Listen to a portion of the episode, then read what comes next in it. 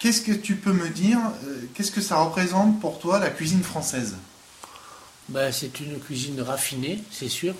Cuisine raffinée qui, euh, qui a des racines aussi euh, un petit peu dans d'autres cuisines, qui a pris des racines un peu dans d'autres cuisines, et qui fait que c'est une cuisine qui est élaborée de façon, euh, comment dire, en tenant compte un petit peu du goût du plus grand nombre.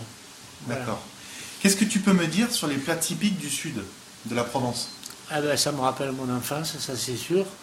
Et ce sont, sont- ce quels sont sont-ils? des, plats épicés, des, ce sont des plats de légumes.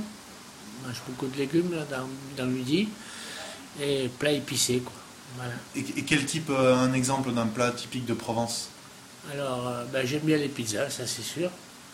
Pizza, j'aime bien aussi euh, tout ce qui est des, des poivrons frits, des, des choses comme ça, tu vois, des, des produits de ce type-là. Tomates, beaucoup de tomates aussi. Voilà, et puis euh, jambon aussi, du jambon fumé, des, des choses comme ça, quoi. Et quels sont les plats typiques des Alpes? Les Alpes, c'est fromage, évidemment. Fromage, à base de fromage, quoi, et de charcuterie.